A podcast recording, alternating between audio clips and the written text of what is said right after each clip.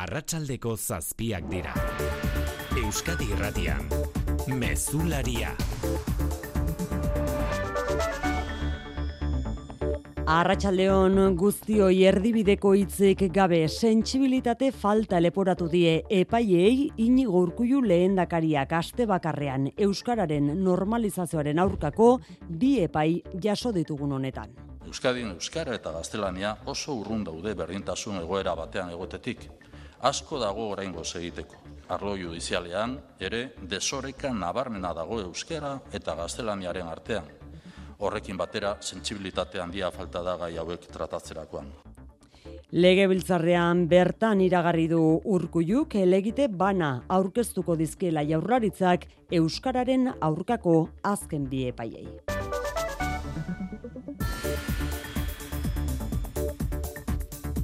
Bien bitartean gazan muturrekoa da egoera. So these trucks are not just trucks. They are a lifeline. They are the difference between life and death. Eta gazako mugara bertara hurbildu da gaur nazio batuen erakundeko idazkari nagusia horixe esatera muturrekoa dela gazan egoera. Giza laguntzaz betetako kamioiak lehen bailen sar daitezen eskatu du Antonio Guterresek Rafako mugan bertan laguntza horrek bizitza edo eriotza esan nahi duelako. Berrogeita zortzi ordu, igaro dira, Israelek muga zabaltzeko baimena eman zuenetik, Eta orain eskuratu dugu azken ordukoa Joe Bidenek estatu batuetako presidenteak iragarri berri baitu bi egun barru, hau da, igandean zabalduko dutela Rafako muga hori laguntza humanitarioa sartzen hastadin. Hildakoen kopuruak berriz, lau mila pertsonen langa gainditu du azken orduetan jake, jamasek jakinerazi duenez, baituak bizirik daudela gehienak eta horien artean hogei adentxikiko daudela iragarri du berriz Israelek zentzu honetan bigarren azken ordukoa jaso berri duguna estatu batuetako bi herritar bi baitu askatu berri ditu jamasek. Gazan gertatzen ari denak bestalde segurtasunaren inguruko kezka eragin du mendebaldeko herrialdeetan xikarresna larratsaldeon. Arratsaldeon oian, eh? Testu inguru horretan ertzaintzako sindikatu nagusiek arma eta baliabide gehiago eskatu dizkiote segurtasun sailari. Erne esan eta sipe sindikatuek nahi dute ertzainek eta udaltzainek lan orduetatik kanpo ere armak eramateko aukera izatea. Josu Erkoreka segurtasun sailburuak erantzun die eskaera hoiek behar den tokian egin behar direla, baina edonola ere aukera hori ez dagoela aztergai, ez baitu uste egungo egoera orain artekoa baino larriagoa denik. Erkoreka eta Iñaki Andonegi erneko ordezkaria urren ez urren. Gaur egunean egon daiteken arriskua ez da e, larriagoa, ez da. Kontuan hartzen badugu bestalde batetik e, Euskaden ez ditugula esen bajadarik, ez da sinagogarik, ez da ba, hemen arrisku maila ere aulagoa da. Batzutan gauza gertatzen dira eta prestatuta egon biharria zorrei aurre egiteko. Defentza armak portatzea, baita zerrak, gure herritarrei babesa emateko bagu ere babestuta egon biharria zela.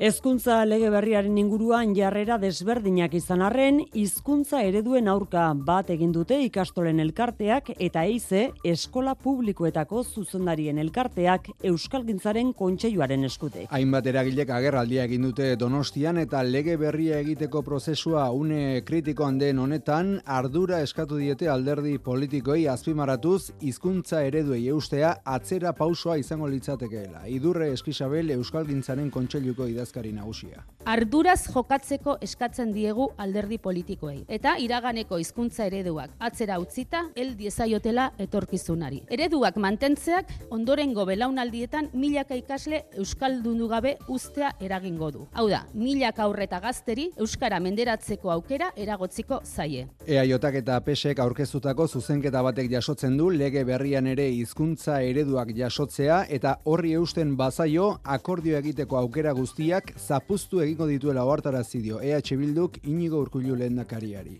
Azken egunotan izandako sexu erasoak salatzeko protestak egingo dituzte arratsaldean kanpezun eta getxon. Berrogei urteko gizon bat espetxera bidali dute, kanpezuko amaika urteko neska bati sexu erasoa egitea leporatuta eta herritarrak protestara deitu dituzte ordu bete barru, iluntzeko zortzietan kanpezuko plazara. Nora Basterretxea herritar mugimenduko kidea kasu hau oso berezia da, azkenan hitz egiten ari gara adin gabeko bat, baizaten da horrelako gure oinen azpian elurrikara bat bezala. Getxo berriz udalak deituta ordu erdi barru egingo dute protesta bilkura teletxeko puntu lilan pasaden asteko herri pasaden astean herriko bi emakumek salatutako erasoak gaitzesteko. Bestalde berrogeita hamabost urteko gizon bat atxilotu dute desgaitasun bat duen emakume bati sexu eraso egitea leporatuta eta ondoren aske utzi dute urruntze agindua ezarrita. Kiroletan, kepa iribar, arratxaldeon. Arratxaldeon, oian, eh? Etxeko lehenengo garaipenaren bila irtengo da osasuna zelaira gaueko bederatzietatik aurrera. Bai, Granadaren kontrako ligako partida dauka, selekzion etenaldiaren ostean, amargarren jardunaldiarekin bueltan da liga, eta lehen garaipena nahi dute gorriek etxean, Sevillaren kontrako puntua baino, espaitute lortu orain arte. Noski, Euskadi Erratian, zuzenean jarraitu izango da partida. Laboral kutsak babestuta, eguraldia eta trafikoa. Agerikoa da baretu dela egoera aizeari dagokionez behintzat, ordu honetan amaitu dira, abisu eta alerta guztiak, baina arratsaldeko lehen orduan, eunda berrogei kilometro orduko aize ufadak neurtu dira matxitxakon, eta un kilometro ingurukoak getxoko galea muturrean, eta donostia inguruetan, olatuek berriz 6 metro terdiko altuera hartu dute donostian. Orain ere ikusgarriak ari dira izaten olatuak, kontuan izan, gauer arte izango dela indarrean abisu horia kostako inpaktuagatik. Asteburura begira berriz, giro barea iragarri du Euskalmetek. Jonander Arriaga, Arratxaldeon. Arratxaldeon, ondoren gorduetan, depresioa aldendu egingo da eta egoerak eh, arintzera egingo du. Apurka izak egomende baldera egin eta indarra galduko du, atertzen joango da eta odeitza saretu egingo da. Izan ere asteburuan eguraldi egonkurragoa izango dugu, tarteka eguzki izango dugu lagun, eta asteburaren zati handi batean ateri egongo da. Baina ere temperatura freskoa izango dugu, batez ere barnealdean, non gauez temperatura amar gradutik e, jeitsiko den. Egunez giroa atsegina izango da eta temperatura maksimoak ama sortzi hogi gradu ingurura iritsiko dira. Trafikoan xiker arazori bai? Bai, eragozpenak daude mutriku eta deba lotzen dituen Gipuzkoa 6 iru sortzi errepidean, zuaitz bat erori da errepidera eta trafikoa txandaka ari da bideratzen ertzaintza segurtasun sailak berri eman digunez. Ostiraleko sarrera jantzeko musika pixka bat.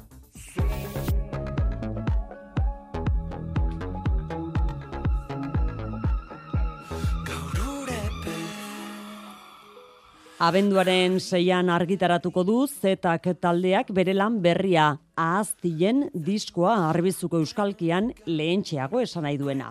Entzuten ari garen hau lan osoaren aurrerapen abestia dugu. Zu kantua, abenduaren seirarte zain egoteko karamelua.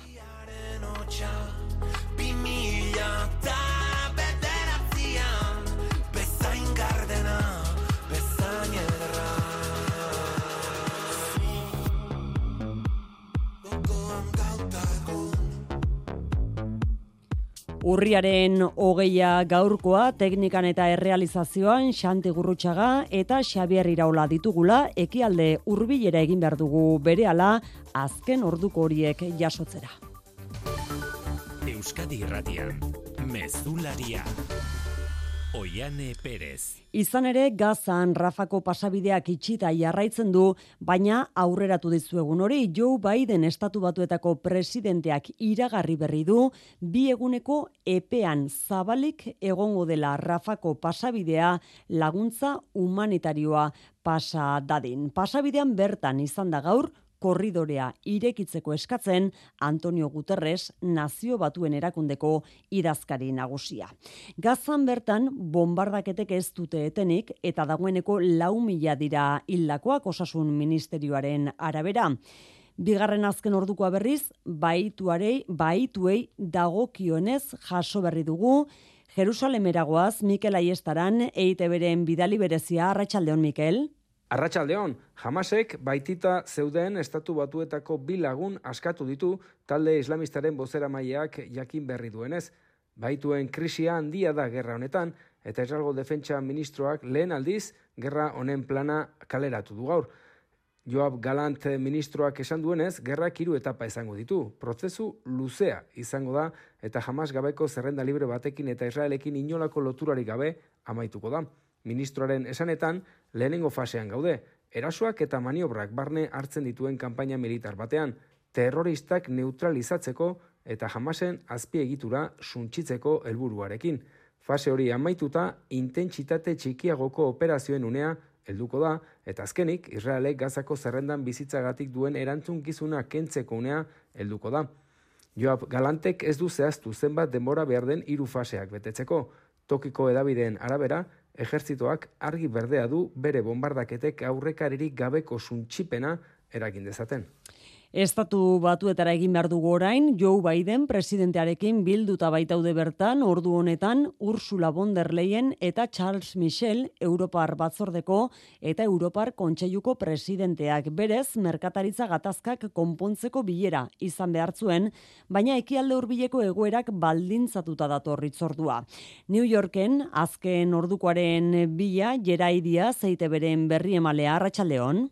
Arratsaldeon Joe Bidenek etxe zurian jaso berri ditu Charles Michel Europar Kontseiluko presidentea eta Ursula von der Leyen Europar batzordeko burua. Bidenek eta Europako liderrek egiten duten horrelako bigarren bilera da hau. Oraingoan Ukraina eta ekialde hurbileko krisi geopolitikoak izango dituzte mintzagai. Horretan denak bat datoz, fronte komuna osatzen dute Errusia eta Hamasen kontra eta Ukraina eta Israelen defentsan. Gainera bileraren aurretik Bidenek ofizialki kongresuari eskatu dio Israelentzako 14 milioi dolar dolar gehiagoko laguntza militarra onartzeko eta Ukrainarentzat irurogeita bat mila milioi gehiago. Bilera honekin merkataritza harremanetan ere aurrera pausoak lortu nahi dituzte, izan ere hainbat gaitan desadostasunak daude, esaterako Trumpek altzairu eta aluminio importazioei jarri zizkien muga zergen inguruan. Zerga horiek guztizkentzeko oraingo zestuta akordiorik itxi Bruselak eta Washingtonek, baina horretarako lanean jarraituko dutela diote.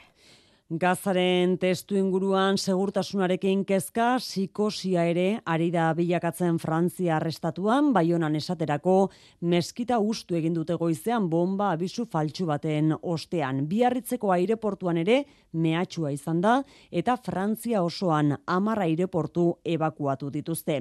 Mehatxu faltsu horiekin lotuta emezortzi lagun atxilotu ditu poliziak azken egunetan, gehienak nerabeak dira.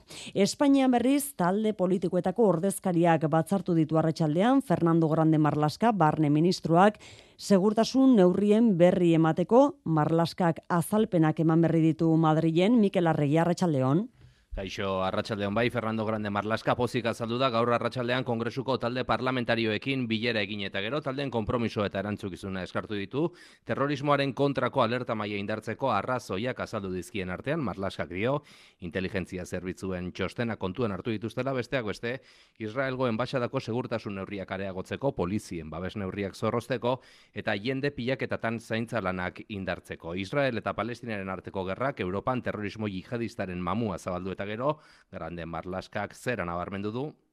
He pedido a los grupos parlamentarios responsabilidad y sentido de Estado. Talde parlamentarioei arduraz jokatu behar dutela esan diela, ezin delako mezu alarmistarik zabaldu, onartutako neurriok, Espainiak bakarrik ez, Europar batasuneko gaiontzeko estatuek ere hartu dituzte, naiz eta alerta maila estatuan, bosteko eskala baten laugarren mailan segitzen duen.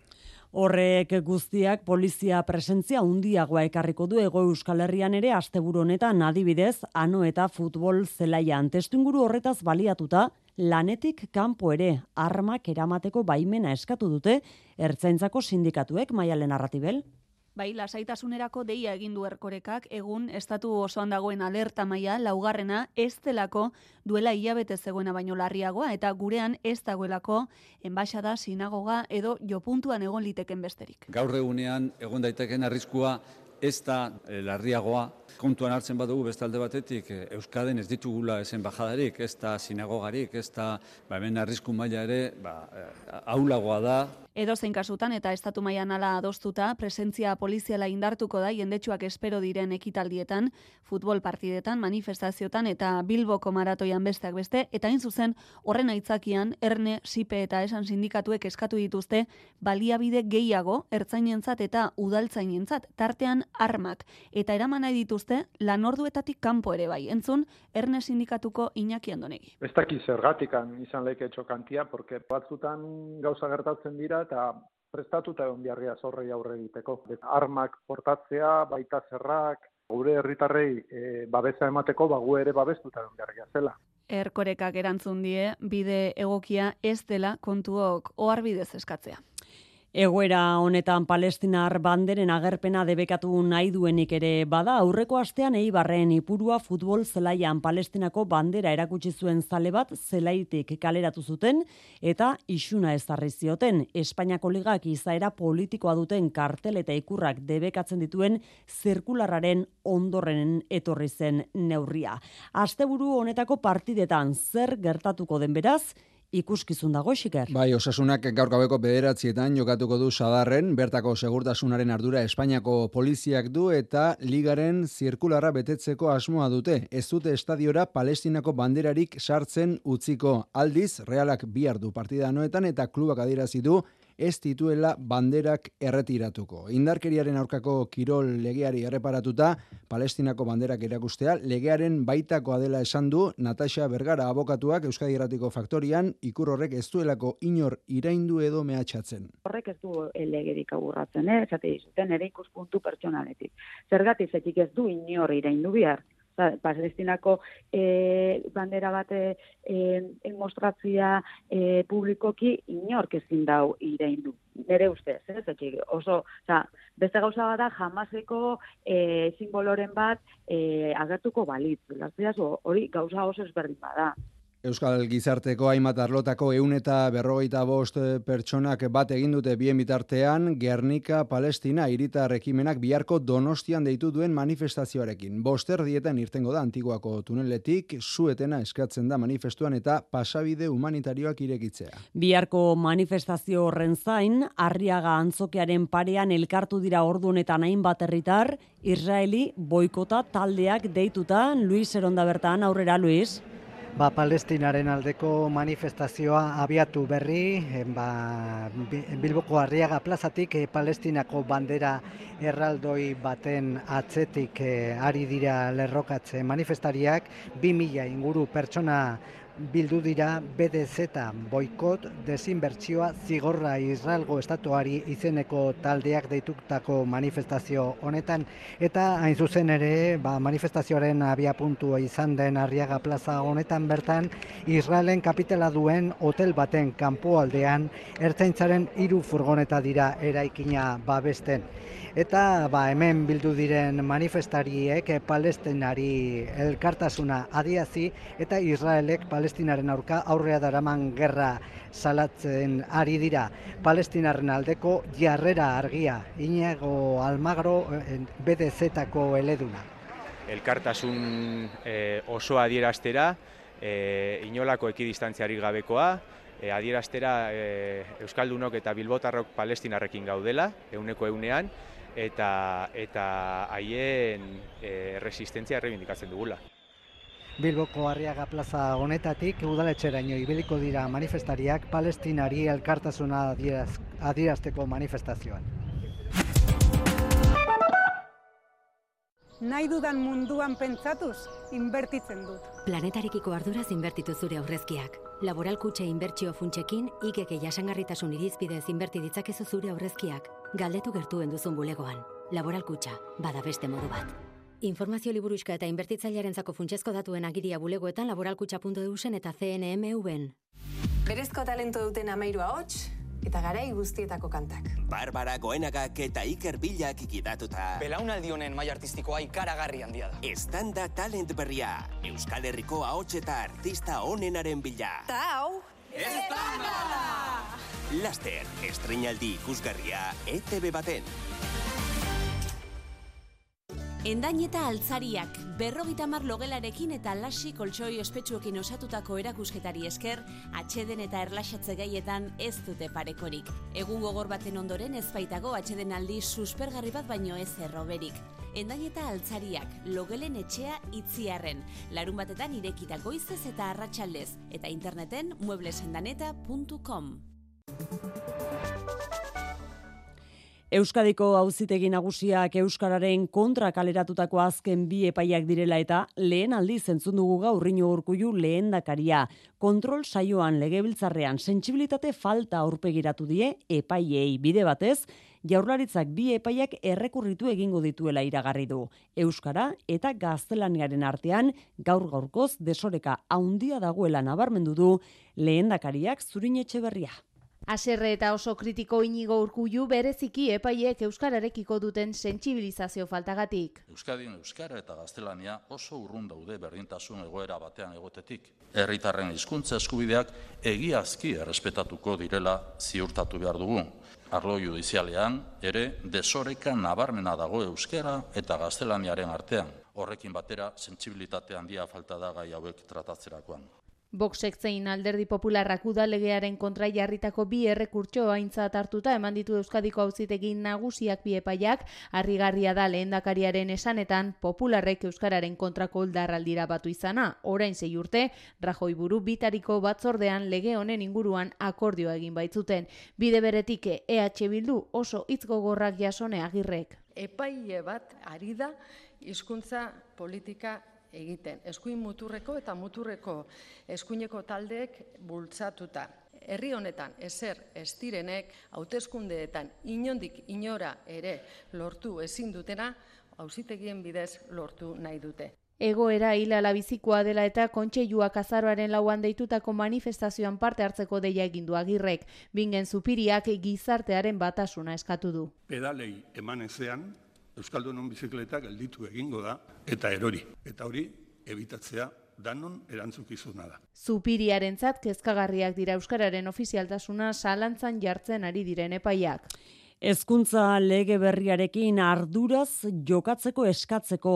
Bat egin dute berriz gaurkoan ikastolen elkarteak eta eize eskola publikoetako zuzendarien elkarteak eta eige guraso elkarteak guztiak ere euskalgintzaren kontseiluaren eskutik.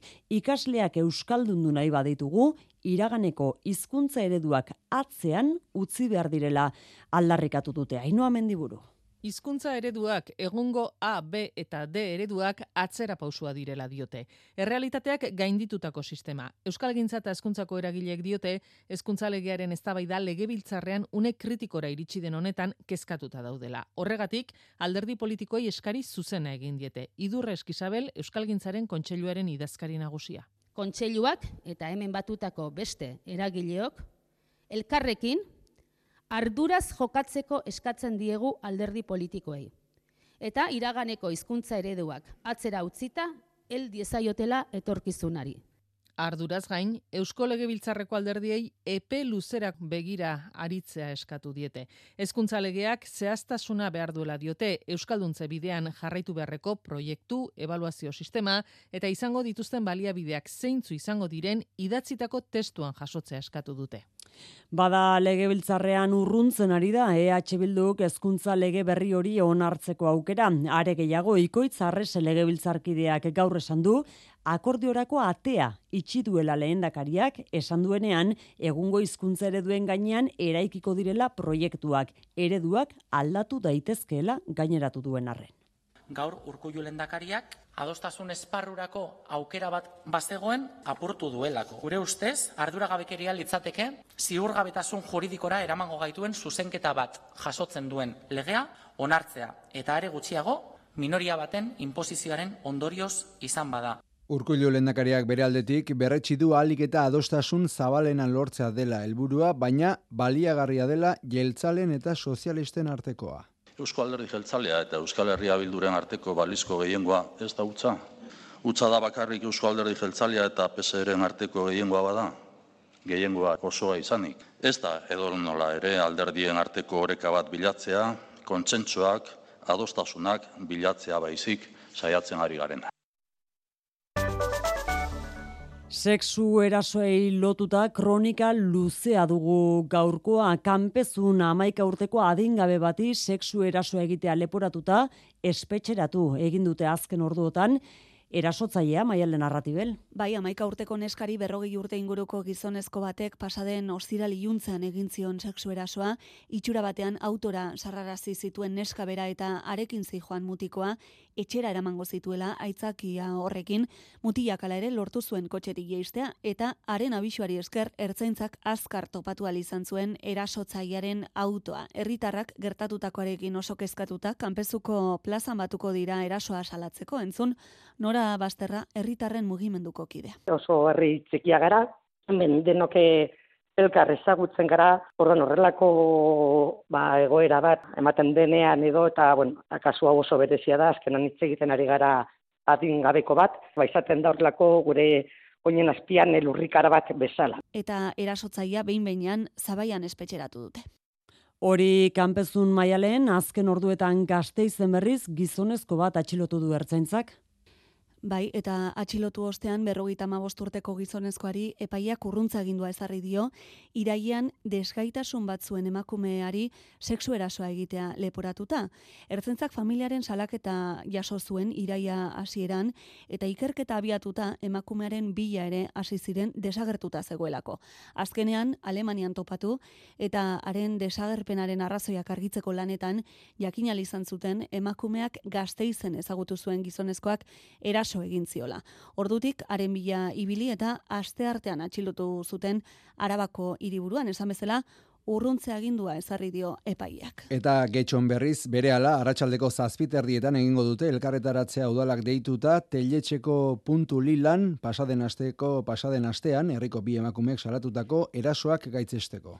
Ekonomia gaietara etorrita, langabezia datuak ditugu gaurkoan, gora egindu zertxo bait, araba bizkaia eta gipuzkoan urteko irugarren iruilekoan. Amarren bat azida, bigarren iruilekoarekin alderatuta, eta euneko zazpi terdian dago, Eustatek jakitera eman duenez. Hori bai, urte arteko datuari erreparatuz gero, puntu erdi jaitsi da langabezia Euskal Autonomia erkidegoan. Langile kopuruari begiratuta, Eustatek inoiz neurtu den kopururik handiena da. Bederatzion eta irurogeita amaos mila landun baino gehiago daude, duela urtebete baino, zortzi mila eta laureun gehiago. Eta lurraldeka, Gipuzkoak dauka langabezia tasarik txikiena, euneko 6,irukoa, ondoren arabak euneko zazpikoma sortzikoa, eta gero bizkaiak euneko sortzikoma batekoa. Funtzio publikoarekin lotuta berriz, Nafarrako gobernuak ia 2000 lanpostu publikoren eskaintza iragarri du 2000 eta hogeita iruari dagokiona irunean patxi irigoien.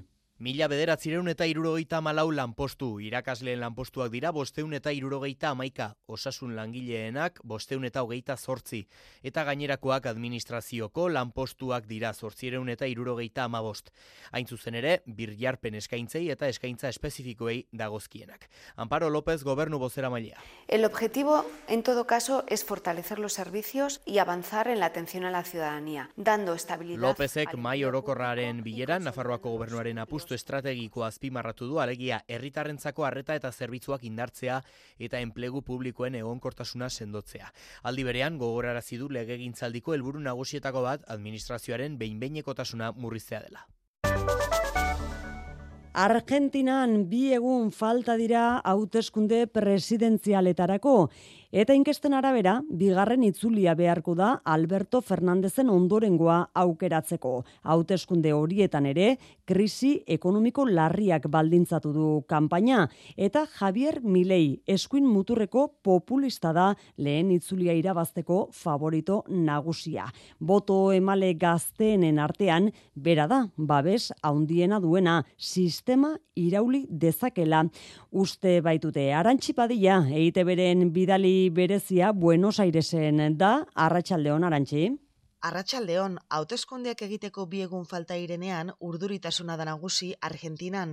Hauteskundeak behinbetikoak izango ira, herrialdeak bizi duen krisi ekonomikoari irtera aurkitzeko eta hiru hautaga indartsu daude, Javier Milei, ultraeskuina, Sergio Massa, ofizialismoa eta Patricia Bullrich, zentro eskuinekoa.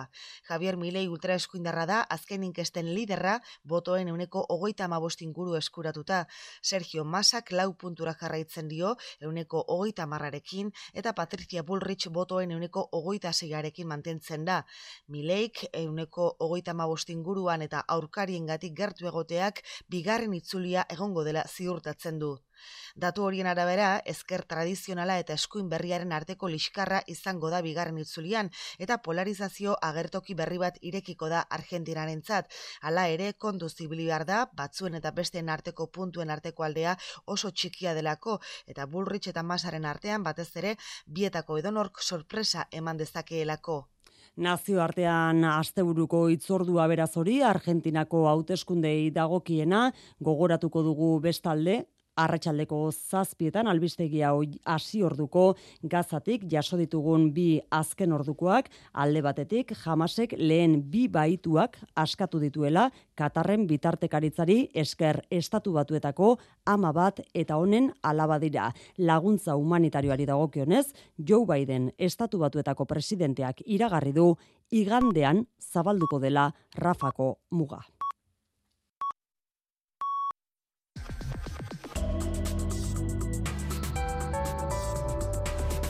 Euskadi Irratian, eguraldia eta trafikoa. Asteburuari dagokionez, eguraldia egonkorragoa, gaurkoa baino egonkorragoa iragarri du Jonander Arriagak.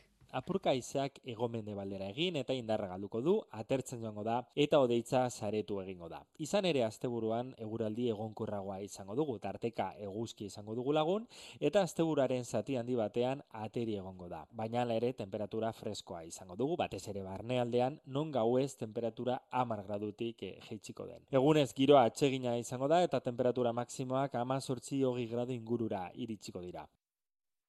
Errepidetan ez dago nabarmentzeko arazorik. Mesularia, gertukoak. Bilboko tao berria aurriaren hogeita marretik aurrera izango da indarrean. Araudi horrekin, eguerdian ere, hiri erdigunean aparkatzagatik ordaindu egin beharko da. Eun eurorainoko isunak aurrikusten ditu, ordenantza berriak, parkimetroetan ordaindu ezingo direnak janiregeren abarrena. Tao sistema berriak bi eremu nagusi bereiztuko ditu gune intentsiboa batetik hiri erdigune osoa hartuko duena eta bizitegi gunea hiri kanpoaldeari dagokiona. Lehenbizikoan goizeko bederatzietatik iluntzeko sortzietara ordaindu egin beharko da aparkatzeagatik, beraz, eguerdian aparkatzea ez da debalde izango orain arte bezala. Horrela, txandakatzea bermatu nahi du udalak nora bete mugikortasun zinegotzia. Helburua izango da aparkatzea hobetzea eta rotazio gehiago sustatzea batez ere erdigunean. Tresna honen bidez lortuko dugu gure helburua. Bilbo hiri jasangarriagoa izatea. Izunei dagokienez, eun eurorainokoak izango dira eta ez dira autoan jarriko ezingo dira ez ere parkimetroan ordaindu. Etxera iritsiko dira. Etxe bizitza bakoitzeko bi aparkaleku baimen egongo dira gehienez eta mugikortasun arazoak dituzten pertsonek eta banatzaileek baimen bereziak izango dituzten. Bordeleko Kazetaritza Institutuak eta Unibertsitateak eta Aturri Paueko eta Euskal Herriko Unibertsitateek goi mailako kazetaritza diplomaren elkarlan sinadura egin dute Baionan. Ipar Euskal Herrian kazetari euskaldunen beharrari erantzuteko ekimena da eta bi urteko formakuntzan amaika ikaslerekin hasi da. Bederatzi edabidetan arituko dira tartean EITB-en Andoni Lizeaga. Duela zenbait aste hasi dira ikasleak praktiketan edabide horietan eta bi urtez Ipar eta Euskal Herriko ikasketekin tartekatuko dute diploma hau berria kazetan izan dugu azken asteetan adibidez Leire Kasamaju elke garai. Bikain orain arte, lehen bi hasteak lanean uh, untsa iragan dira, gero kurtsuak hasi ditugu bikain ere bai, bizik interesgahia da, uh, momentuz uh, untsa doa dena. Euskal Irratietan, Esteban Bastie. Momentuz bikain, uh, enpresan uh, bikain, uh, hainitzik hasi dute genuan eta ba, praktikan nola egiten diren uh, izan eh, galdezketak edo muntaiak audioetan. Eta media bazken, Jonpeli Etxeberria darraio. Ezin nuen ez ez esan e, olako aukera eder bati, zaila autodidakta bezala ikasten dela, baina hor markontan e, ukanen dute bagaje bat, agian e, bakarrik e, komplikatua dena lortzen. EHU, Euskarazko irakaskuntzan, mendier ditigorako eskarmentuarekin hartuko du parte Montse Marixalar. E, hizkuntza eta proiektu honen ardatza, ez? Eta hortan, ba, bueno, bide luzeagoa egina daukagu guk eta hor, ba, parte hartze honetan ikuste aportatu dezakegula, ez? Badira zenbait urte, Ipar Euskal Herriko edabideek behar hori erlarazi ziote euskararen erakunde publikoari eta horra emaitza. Eta Nafarroateik memoria, ama bizenidek eta memoria bideak elkarteak kereia kriminala aurkeztu baitute agoizko epaitegian diktadura frankistako presoek bidankoze eta erronkari arteko errepidean egindako esklabutza lanagatik. Gerra krimenen eta gizateriaren aurkako krimenen delitutzat hartzea eskatzen dute kereia horretan patxi. Duintasuna aldarrikatzeko beharretik jarri dute kereia behartutako lanekin lotuta estatuan ezarri den lehena.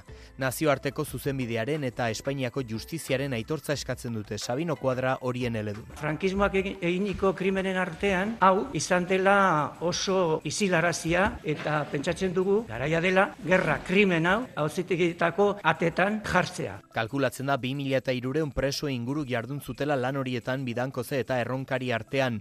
Txomin Uriarte zen preso horietako bat, alabak, laurak, aitaren gandik jasotakoa kontatu du, baita garaian arkidatzitako tango bat abestu ere. Y mientras tanto llega la hora, mientras espero yo mi libertad. Asko kontatzen zeuen, bera egon zan tinda de kampainatan. Hotza, izugarria pasatzen eh, zutela. Gero gozea, aipatzen zuen bebai, agertzen da igaleko registroan peoi moduan, diko ipala, bertan bidean. Adio ronka al tierra navarra.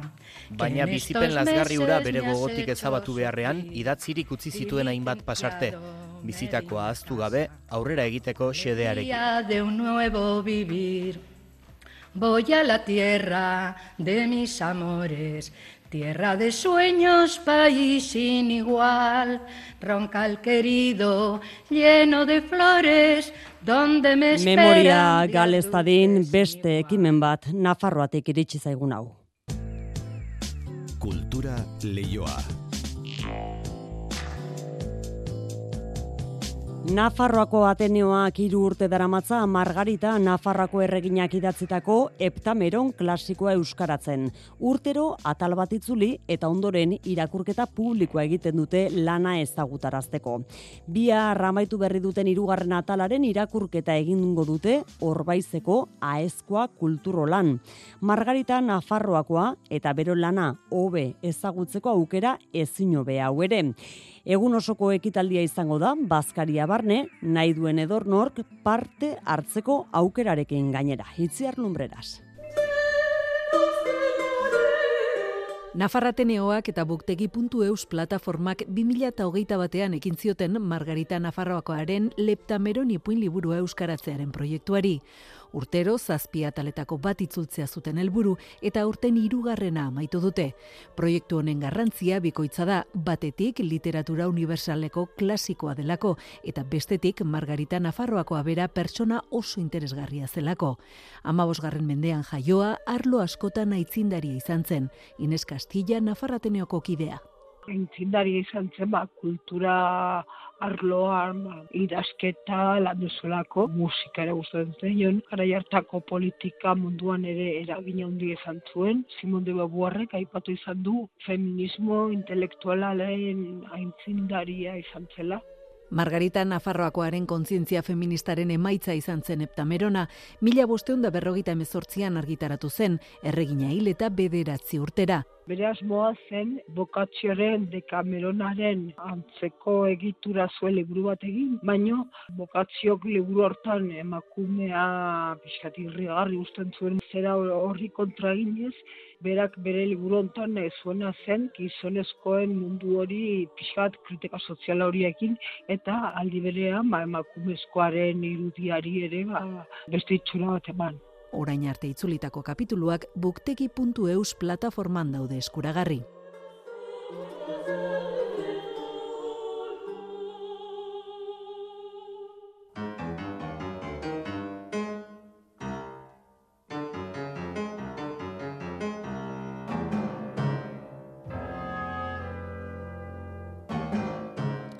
Marta Grahamen dantza konpainia entzutetsuak bira egiten diardu Europan eta egunotan Euskal Herrian dugu.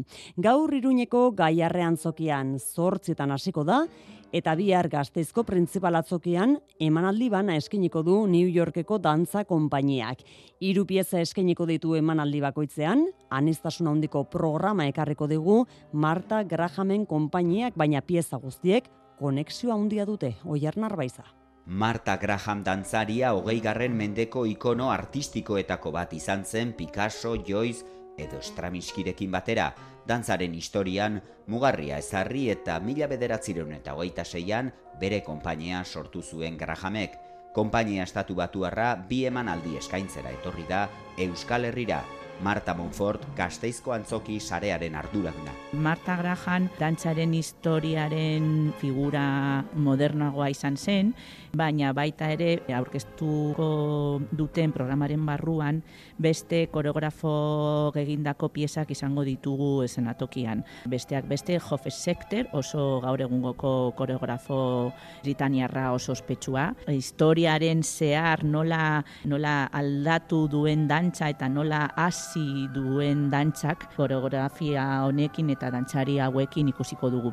Konpainiak hiru pieza eskainiko ditu, erran dizena du lehenak Marta Grahamek berak sortu zuen, Canticle for Innocent Comedians da bigarrena, koreografia berria izan arren, Grahamen estiloa du oinarri, eta hirugarrena Cave da, mugimendu kolektibo indartsua erakusten duena. Hiru proposamen ezberdin ikuskizun berean dantzen anistasuna erakutsi nahi digu Marta Grahamen konpainiak, baina era berean koreografo guztiek bat egiten dute emozioak azaltzeko orduan. Alaxe adierazitu Janet Eilberrek, konpainiaren zuzendari artistikoa. I think you see there is a connection through the whole program of creative forward motion of modern dance. Janet Eilberrek Marta Grahamekin berarekin batera dantza egin zuen, orain berak zuzentzen duen konpainiak goi mailako dantzariak dauzka munduko bazter guztietakoak.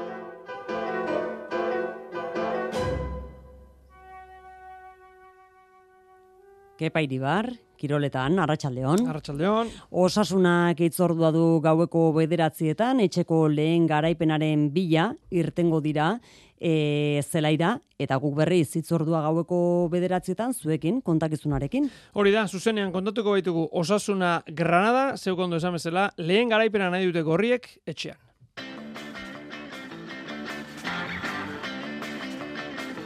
Bihar realaren txanda Momo Show da berritasuna deialdian Odriozola ez da sartu zerrenda horretan. Eta futbolean bestea Unai Gomezek 2008 sortzir arte luzatu du kontratua atletikekin.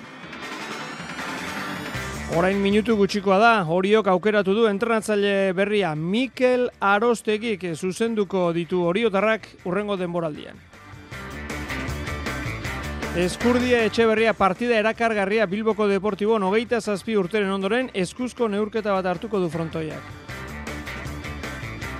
Golfean Adrian Otaegi lider kokatu da Andaluziako irekian eta John Barrenetxeak kajar uralutzi eta Movistarren korrituko du urrengo urtean.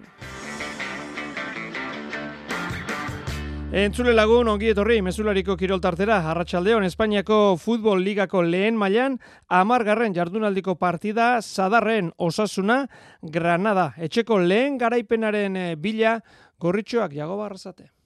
Gogotzu barriro zadarrera bueltetako, denbora asko zadarren jokatu barik, aurten ez dugu irabazi, eta bueno, ba, nahi dugu partio batein eta garaipena lortu ez, nik uste gura afizinoi gori merezi da bela, eta horretako prepareuga, bi aste hauetan, badakigu ze aurkari dukogun aurrin, momentu baten dator, batez berazoko jokun, ba, bueno, e, talde oso indartzu, eta bueno, ia partio bat eitzi daukogun, batez be gure bersiniorik onenera urbildu, eta eta gauzak ondoin, ba, bueno, partio batein, eta garaipen bat lortzeko zen ikustu teldu dela gure, gure momentu. Iñaki, beraztegi, Arratxaldeon. Arratxaldeon, kepa.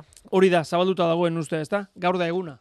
Bai, esan eta esan ari gara astea joan eta asteak eh, etorri, ba noiz bait iritsi behar duela bai, lehenengo garaipen horrek, etxeko lehen eh, garaipen eh, horrek, ea behingoz gaurkoan den, dagoeneko osasunak bost partia jokatu ditu denboraldi honetan etxean, liga eta konferentzia liga kontuan hartuta, eta puntu eskaiz bat, baina ez du poltsikoratu neurketa guzti horietan, Sevillaren arukako puntua izan zen hori.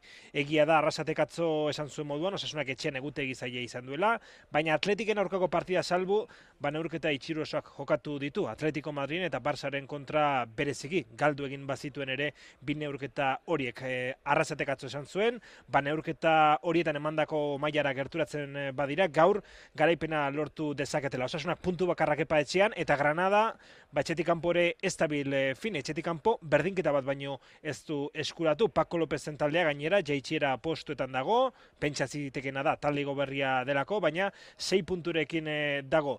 Baina zer gertatzen da Paco Lopezen taldearekin? Erasoan gol asko sartu dituela, ama bost, talde ligako zazpigarren talde onena dela arlo horretan, baina gol gehien jaso dituen bigarren taldea da. Hogeita iru jaso ditu, Almeriak hogeita lau. Horrek esan nahi du, partida irekiak proposatzen dituela, eta jago barrazatek atzo aurreratu zuen, horrelako partidarik gaur ez duela nahi. Jago barrazate berare, aulkira itzuliko da bi partiako zigorra bete ostean.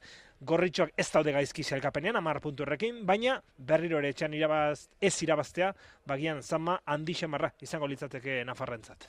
Ederki ba, bederatzeitatek gaurrera zuzenean eskainiko dugu, gero gorrien amaikakoa baldin badauka, eskatuko digu hitza Iñaki Beraztekik. Gaur eh, osasuna, bihar reala ordubietan etxean reale arenan Mallorca bisitari deialdian Momo Show da berritasuna, min hartuta baja dira Andres Silva Odrio Zola eta Tierni. Aurkari esamezela Mallorca, errastasunik ematen ez duen horietako Imanol Alguazil. Nik ez dekat zarantzarik partidua ez dela erresa izango, zati e, beti izaten dira partidu zaiak eta Mallorcaren kontrako e, azkenengo partiduak beti, beti, beti oso zaiak izan dira. Gogoratu, kopakua, ligakua, batut zirabazi, han empatia, e, ez da erresa izango eta bueno, gure gazillo honen eman beharko dugu. Igandean zeiterdietan jokatuko da Bilarreal Alabez eta gaueko bederatzietan Barcelona Atletik Klub Zurigorriak gaur arratsaldean jakinarazi du Unai Gomezek 2028 sortzir arte luzatu duela kontratua hogei urteko erdilari Bermeotarrak ligako lehen partidan egin zuen debutan lehen taldearekin orotara lau partidatan hartu du parte. Pozik mutila. Ba, niretzako oso politxe da, ze nire bizitzako klube da. Osa, txikitzetik e, egon nahi animeten ekipo hau, nire gura zuek, esan partido guztietan etorri nahi, eta orain e, kontrato luze hau firmetie, ba, niretzako oso politxe da, eta eta oso arro nahu. Da, bueno, ba, espero dute bosturte honek e, politxek esatie, eta gauze politxek lortutie. Bigarra mailan bihar laurak eta laurdenetan amore bi eta obi edo gaueko bederatzietan Zaragoza Eibar Joseba Etxeberria entrenatzailea dinamika oso ona da, uste dute taldearen eh, joko hobekuntza horren ondorioz emaitzak etorri dira eta horrela jarraitu behar dugu, ez? Badakigu, ba, biharko partidua irabasteko maila oso on bat eman behar dugula, partidu hasieratik eh, gure gogoa erasola joatea izango da, naiz eta jakin, e, bueno, defentsiboki ba, oso ongi egon behar garela, ez? Efeligan derbia ipatu behar dugu igandian, eguardian, amabietan, atletik, reala, lezaman, naikari gartzia futbolari zurigorria. Nik uste demostratzen ari gehala baloia nahi duen talde bat gehala, lasaitasun horrekin jolastu dezakegula eta aldi berean presioan e, tentsio horrekin presionatzen degula, ez? Nik uste gure identitatea eta gure bidea egiten jarraitu behar degula, gure ideiekin hortan konfiatu eta eta horrekin aurrera egin jakin da ba, derbia dela eta beraiek ere presio edo tentsio berezi horrekin iritsiko diala. Nerea Izagirre, txuri urdinen kapitaina. Bueno, derbi guztiak bereziak dira, ez da, egia esan, bueno, ez da partio bat gehiago, badakigu hiru puntuak gaudela jokoan, baina gure etzazora berezia da, derbi guztiak berezia dira. Nik uste, bueno, beraiek egia da azkeneko partioan ez dituzela sentsazionak izan, baina derbi batean derbi bada, ez berdin du zein iristen den hobeto, ondo jokatu behar dugu, eta badakigu, bueno, partio interesantea, baina partio gogorra izango dela. Derbi igandean, Ibarrek bihar jokatuko du amabitan honek ere, Bilar Real hartuko dute, Jerai Martin, armaginen internatzailea. Bilarreal dakago aurrean, e, etxean jolasten dugu eta gogotsu gaude gure jendiaren aurrean partidu on bat egiteko, ez fase desberdinetan bakarrik baizik eta partidu oso bat ondo egiteko eta hortik aurrera gertu egoteko emaitz positibo bat ateratzeko.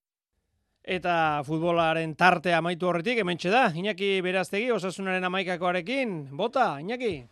Ba bai, eh, Kepa eta Real Madriden orka Bernabeu lau eta utxe galdu zuen eh, amaikakoarekin alderatuta, bi aldaketa egingo ditu Jagoba Arrasatek, Tximia Bila eta Moi Gomez dira berritasunak, Juan Cruzen eta Ruben Garziaren e, ordez. Beraz, e, gaur Granadaren aurka sadarren Jagoba Arrasatek ondorengo amaikakoa zelairatuko du, Sergio Herrera hariko da atepean, atzeko lerroan eskuinetik eskerera eta bada nobedaderik, Arezo, Katena, David Garzia eta Ruben Peña, esker lateralean printzipioz, zelai erdian Torro, Aimar eta Monkaiola egal batean Moi, bestean Tximia Bila eta golerako, Budimir, ante Budimir Kroaziarra.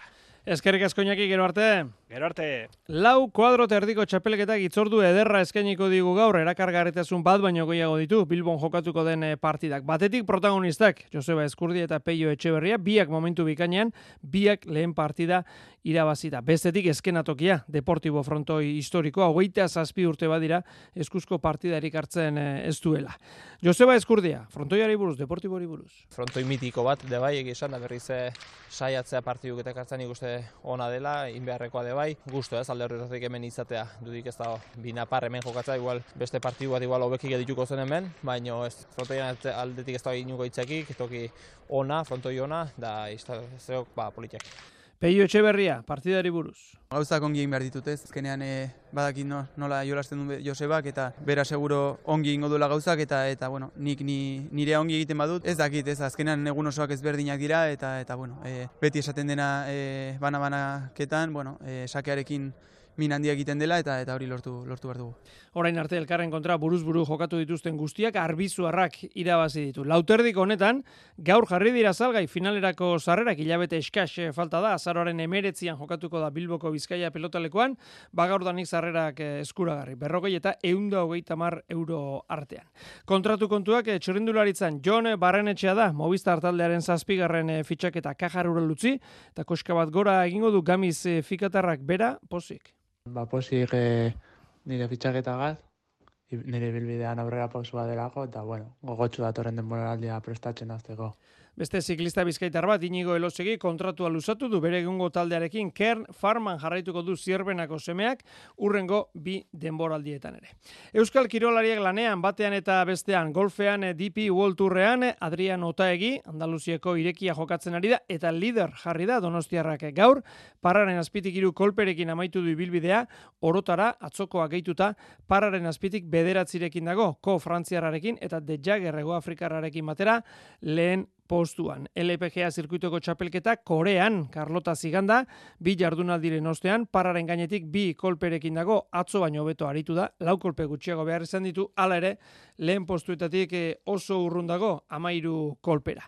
Surfa Zakuareman, Brasilen munduko Challenger zirkuitoko txapelketa gaur, gizonezkoek baino ez dute lehiatu, beraz, Nadia Erostarbe ez da uretara sartu. Final, laurdenetan dago Zaraustarra, India Robinson Australiarra du aurkaria. Nadiak lortu lortua dauka da, datorren urteko Challenger zirkuituan aritu alizatea, eta oraindik ere badu aukerarik zete maila nagusian sartzeko ere. Eta orain, minutu gutxiko albistea, orio arraunk eta elkarteko zuzendaritza batzordeak jakinarazi duena, Mikel Arostegik hartuko duela entranatzaile kargua 2000 eta hogeita lau denboraldirako, oriotarra da, San Pedro, aritu da entrantzaile amaika urtez, eta azken e, denboralditan, azken pare bat eh, denboralditan, batalderi gabe egonda. Mikel Arostegi beraz, orioko entrantzaile. Hori arratsaldeko berria, goizean, John Salzamendi berak, gutun ireki bat e, plazaratu du, E, esan ez, ba ez duela, orion jarraituko, urriaren amarrean telefono deibal jaso zuela, eta ondotik arraunlari aderezi ziela, ez zuela karguan jarraituko, naiz eta ondoren zuzendaritza berriaren aurkezpena bere jarraipena bairean eh, geratu zen. Baina batez ere gutun horretak sal, gutun horretan markatu salzamendik egin duena da edo egiten duena da eskerrak ematea. Beraz, gaur urriak hogei ostirala, gauza bat bakarra dut esateko. Laister, berroita mailu urte beteko ditut, oita mesortzi jarraian arraunean, horietatik oita zazpi hori jon. Horioa osatzen duen komunitate osoari, salei, babeslei, horioko udalari, herritar guztieri, eskerrik asko. Lapurdin jarrai dezake bere ibilbidearekin, gu klubean galdera egin dugu, alargitaratu delako, eta ez digute konfirmatu. Ez da ez estatu ere, 2008 lauko proiektuan lanean ari direla adirazi digute.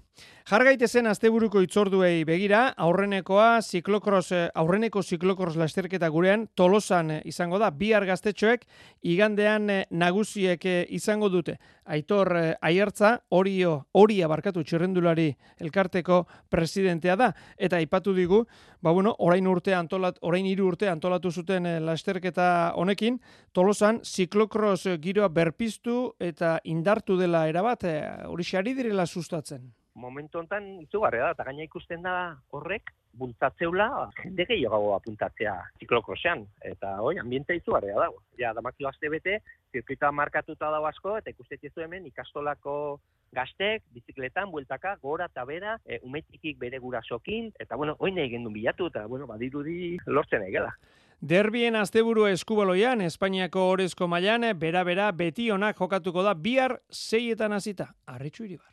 Bera berak ligako onenen arteko borrokan jarraitu nahi du ez du gutxik egin nahi, baina badaki biharko aurkaria ez dela aurkari erosoa izango oso gol gutxi jasotzen duen beti onak izango baitu parez pare. Imanol Alvarez bera berako entrenatzailea. Defentsa on bat beti izan da holan, ez? Miguel egiten du lanpila bat horre bere defentsan, daramate gu baino gol gutxiago bere kontra. Baina, klaro, hori erasoan ere sufritzen dute, ez dute az, gol asko sartzen, eta horregatik gu kontrolpean eguki behar dugu gure errepliegea, ez? Jarri bagara askar gure errepliegan, porque gero gure defentsan aldu aukerak e, baloiak errekuperatzeko eta korrik egiteko, eta hortik etorriko dira gure aukerak. Nafarren emaitzek ez dute erakuste Nafarrak egiten ari direnen jokoa badakite plaza zaila izango dutela gaska. Paula Gartzia jokalaria. Oso konzentratuak egon behar gara eta partidua borrokatu. Gure identitatea izan da urtean zehar, Orduan badakiguna egin behar dugu eta partidua borrokatu. Bueno, ezin dugu utzi beraberari korrika egitea eta gu oso konzentratuak eh, atera behar gara, batez ere e, aktitudea izan. Bihar, arratsaldeko seietan Donostiako Gaska Kiroldegian, bera-bera, beti honak. Eta Frantziako nazional bat ligako lehen multzuan ere derbia daukagu bihar, Baionako laugan jokatuko da Euskal Kostaldea, atarratzeko Ziburu Sports partida. Lapurtarrak hiru garaipen daramatzate jarraian, lea iralde jokalaria. Nahi izan ditugu gauzak aldatu eta eta geroztik uh, egina izan da. Bon, ja, gero, eh, jaiten duzu bezala, luzea da, beraz, hor, untsa da, gero, hiru garaipenako gaitea moralki ere eh, ber, ber, eh, ber genituen. Siberotarrak igoberria dira maila honetara, Lucy Lostau jokalaria biharko aurkariaz. Hale aski gogor izanen duk, zenta bon hale nazional bian zutean dila aspaldi, bena hor nazional batin untsa, untsa itutuk, igan urtzin eto ikentiti uh, emaitzunak, hor emaitzunak ebai bat iti aurten, ordin bon, ekipa gogorra izanen duk pahin, bena ikusiko matxan nule gaiten den, um, ez jagu erraiten ahal, ahal aitzinetik nula iganen den. Zortzit erdietan, hasiko da nor gehiagoka.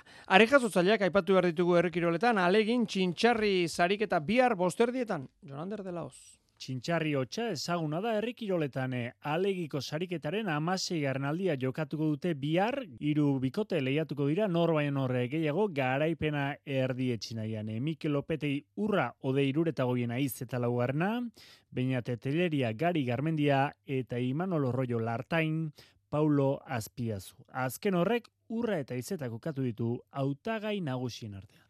Os dia oso pareja potentia bisak, bai teknika aldetik eta bai esperientzia aldetik, ikusiko da berse pasatzen dan, baina baina ikustot, pues, eren oso pareja potentia itxabela, bixen artian. Lau harrirekin hariko dira txintxarri sariketan eta lau minutuko txandak egingo dituzte harri bakoitzarekin. Txanda librean hariko dira gainera. Hau da, kirolarien esku da nork noizeldu harriari. Lana besei eta okienez, egun dagoita kiloko, alegia amarra arroako errektangularra eta kopa, bederatziko edo eun eta amabi kiloterdiko kubikoa eta eun kiloko bola erabiliko dituzte. Zortzi arroakoa bestela esan da. Paulo Azpiazu. No, lana da eta desente. Eh? Gu oitzuta gare, harri horretara, ni gainera Euskadiko txapelgetia gokin eban, udan, oitzuta gare harri horrek dominatzera, eta azkenian erda esabe berrixa, baina bai, bueno, daka azkenian beran lan gauzia, no? E, parejetan itxia, txandalibria urten sartu, lau minitu, bai, daka beran gakua. Aleiko jaialde hori arratsaldeko bost erdietan abiatuko dute. Eta Bilbon gaueko maratoiaren gerizpean hiru proba izango ditugu bihar partaidetza ugariarekin. Xavier Murua.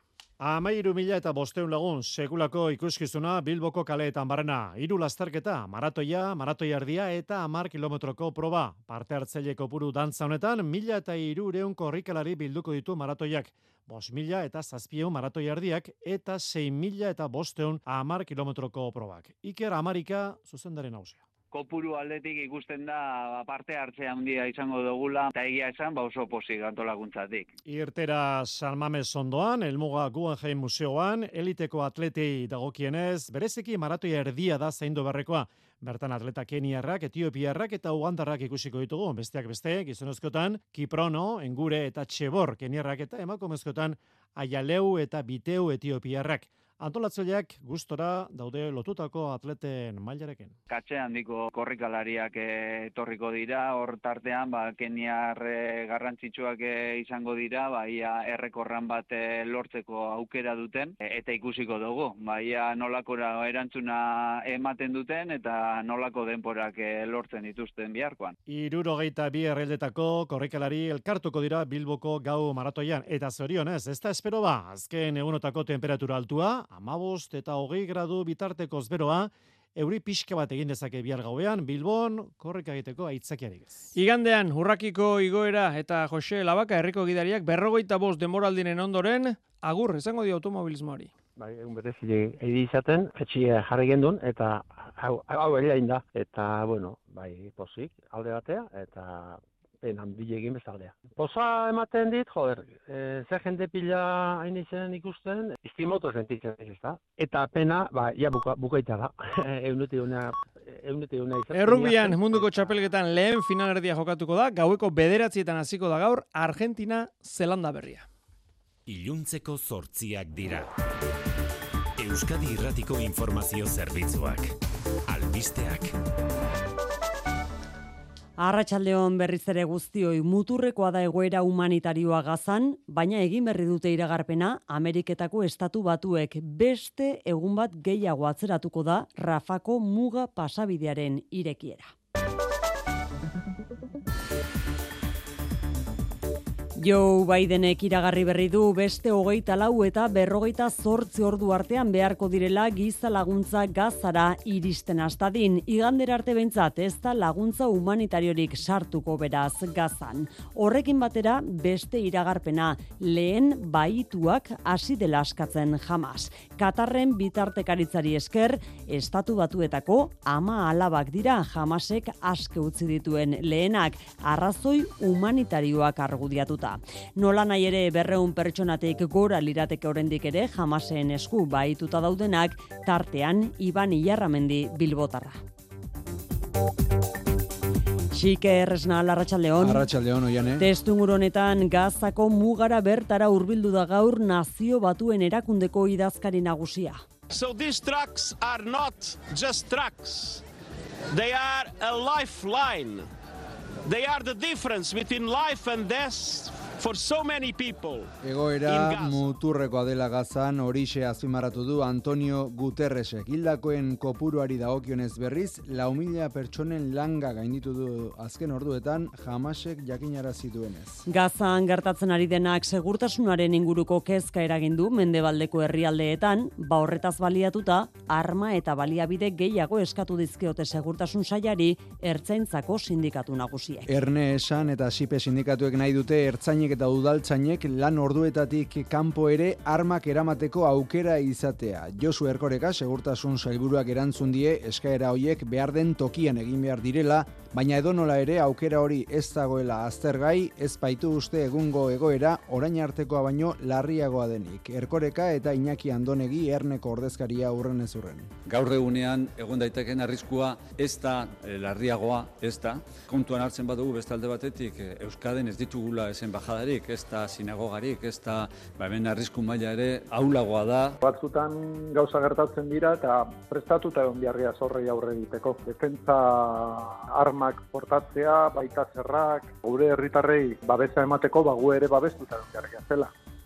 Erdibideko hitzik gabe sentsibilitate falta leporatu die epaiei Inigo Urkullu lehendakariak aste bakarrean euskararen normalizazioaren aurkako bi epai jaso ditugun honetan. Euskadin euskara eta gaztelania oso urrun daude berdintasun egoera batean egotetik. Asko dago oraingo egiteko. Arlo judizialean ere desoreka nabarmena dago euskara eta gaztelaniaren artean. Horrekin batera sentsibilitate handia falta da gai hauek tratatzerakoan. Legebiltzarrean bertan iragarri du urkulluk elegite bana aurkeztuko dizkiela jaurlaritzak euskararen aurkako azken bi epai horiei. Hezkuntzan berriz hizkuntza ereduei eustearen aurka bat egin dute gaur ikastolek eta eskola publikoek kontseiluaren eskutek. Hainbat eragilek agerraldia egin dute Donostian eta lege berria egiteko prozesua une kritikoan den honetan ardura eskatu diete alderdi politikoei azpimarratuz hizkuntza ereduei eustea atzera pausoa izango litzatekeela. Idurre Eskisabel Euskalgintzaren kontseiluko idazkari nagusia. Arduraz jokatzeko eskatzen diegu alderdi politikoei eta iraganeko hizkuntza ereduak atzera utzita el diezaiotela etorkizunari. Ereduak mantentzen mantentzeak ondorengo belaunaldietan milaka ikasle euskaldundu gabe ustea eragingo du. Hau da, milaka aurreta gazteri euskara menderatzeko aukera eragotziko zaie.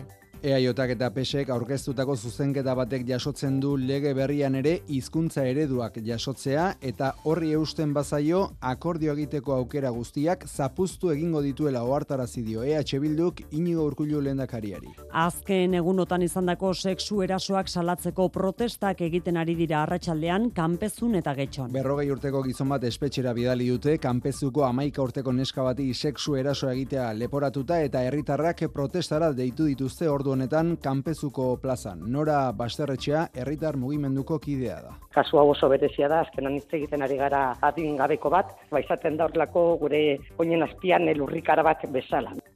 Getxon berriz, udalak deituta egin berri dute protesta bilkura teletxeko puntu lilan, pasaden astean, herriko bi emakumek salatutako erasoak gaitzesteko. Eta bestalde, gazte izen, berrogeita amaost urteko gizon bat atxilotu dute, desgaitasun bat duen emakume bati sexu erasoa egitea leporatuta. Ondoren, aske utzi dute urruntze agindua ezarrita. Trafikoan ez da nabarmentzeko arazorik segurtasun saiaren arabera. Eta eguraldiari lotuta giro barea iragarri du Euskal Metek astebururako. Apurka izeak egomende baldera egin eta indarra galduko du, atertzen joango da eta odeitza saretu egingo da. Izan ere asteburuan eguraldi egonkurragoa izango dugu, tarteka eguzki izango dugu lagun, eta asteburaren zati handi batean ateri egongo da. Baina ere temperatura freskoa izango dugu, batez ere barnealdean, non gauez temperatura amar gradutik e, den. Egunez giroa atsegina izango da eta temperatura maksimoak ama sortzi hogi gradu ingurura iritsiko dira. Arratxaldeko zortziak eta 6 minutu, honekin amaitu dugu aste honetako mezularia ere. Eguraldia lagun, aste buruan guztioi, ondo izan.